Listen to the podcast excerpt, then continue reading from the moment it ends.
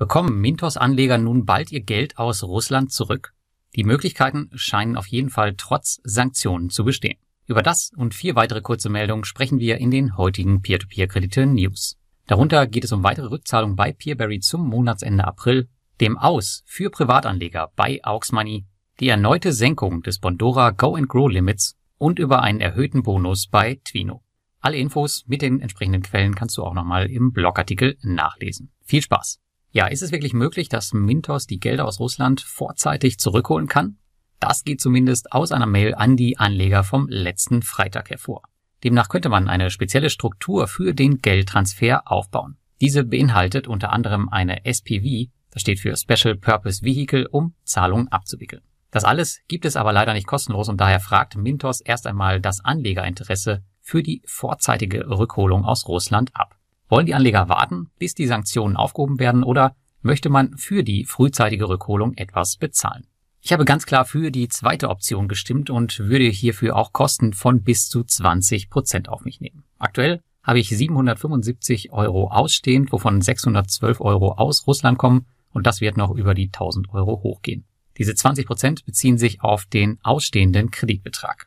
Ich habe das so für mich entschieden, denn zum aktuellen Zeitpunkt ist es absolut ungewiss, wann die Sanktionen aufgehoben werden und was dann noch von dem Geld übrig ist. Aktuell sieht es ganz gut aus, aber das muss nicht so bleiben. Ich habe das Geld lieber bei mir als bei einem rein russischen Kreditgeber. Ich würde aber eure Meinung interessieren, wie ihr gestimmt habt und wieso. Schreibt es mir in die Kommentare unter dem Blogartikel oder unter dem YouTube-Video.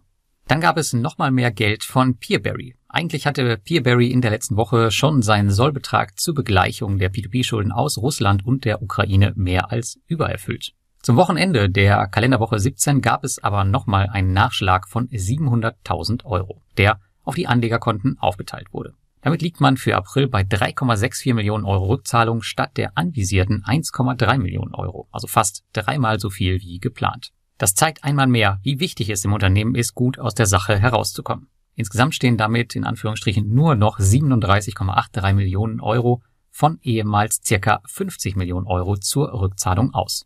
Sollte Peerberry sein aktuelles Rückzahlungstempo beibehalten, werden wir schon Anfang 2023 alle Gelder zurückhaben, damit diese weiter arbeiten können. Vorausgesetzt natürlich, die Lage bleibt so, wie sie aktuell ist. Ich selbst werde im Mai wieder neue Gelder bei Peerberry investieren.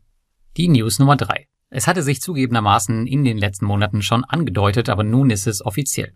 Nach anderen großen P2P-Plattformen wie SOPA und Fellow Finance wird auch Aux Money das Geschäft mit Privatanlegern einstellen. Bis Ende Mai können Anleger der P2P-Plattform noch in P2P-Kredite investieren. Danach wird sich Aux Money zu 100 Prozent auf institutionelle Investoren konzentrieren. Ehrlicherweise ist es um Aux Money aus Privatanlegersicht nicht wirklich schade, haben sie sich doch niemals mit Ruhm bekleckert, zumindest nicht in meinem Portfolio. Betrachten wir aber das Big Picture, ist der Trend jedoch bedenklich. Schauen wir uns die letzten Abgänge an, dann sind das ausschließlich große und über Jahrzehnte etablierte Plattformen, die sich aus dem Privatanlegergeschäft nun zurückziehen.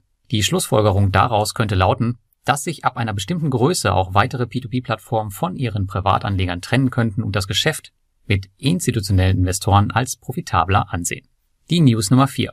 Viele hatten schon Hoffnung, dass Bondora das Go and Grow Limit weiter aufweichen wird, nachdem man es von 400 auf 1000 Euro angehoben hatte.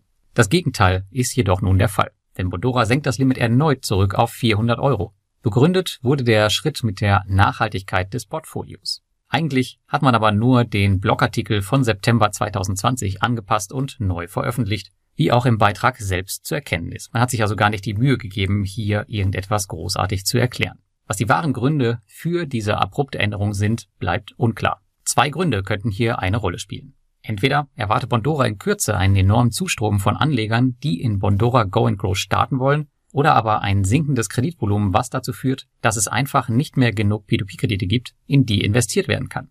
Wie immer wissen wir es am Ende nicht und können nur spekulieren. Am Wochenende habe ich übrigens mein eigenes Bondora Go and Grow Portfolio ein bisschen näher beleuchtet, also wenn du das noch nicht gesehen hast, dann schau da unbedingt rein.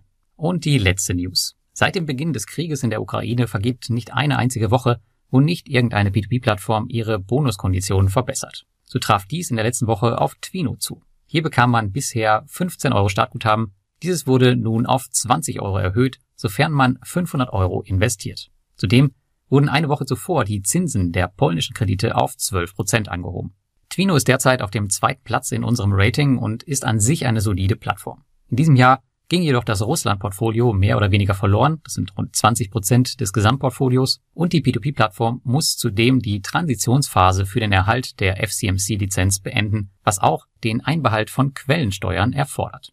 Diese beiden Faktoren zusammen sorgten für Unsicherheit bei den Investoren.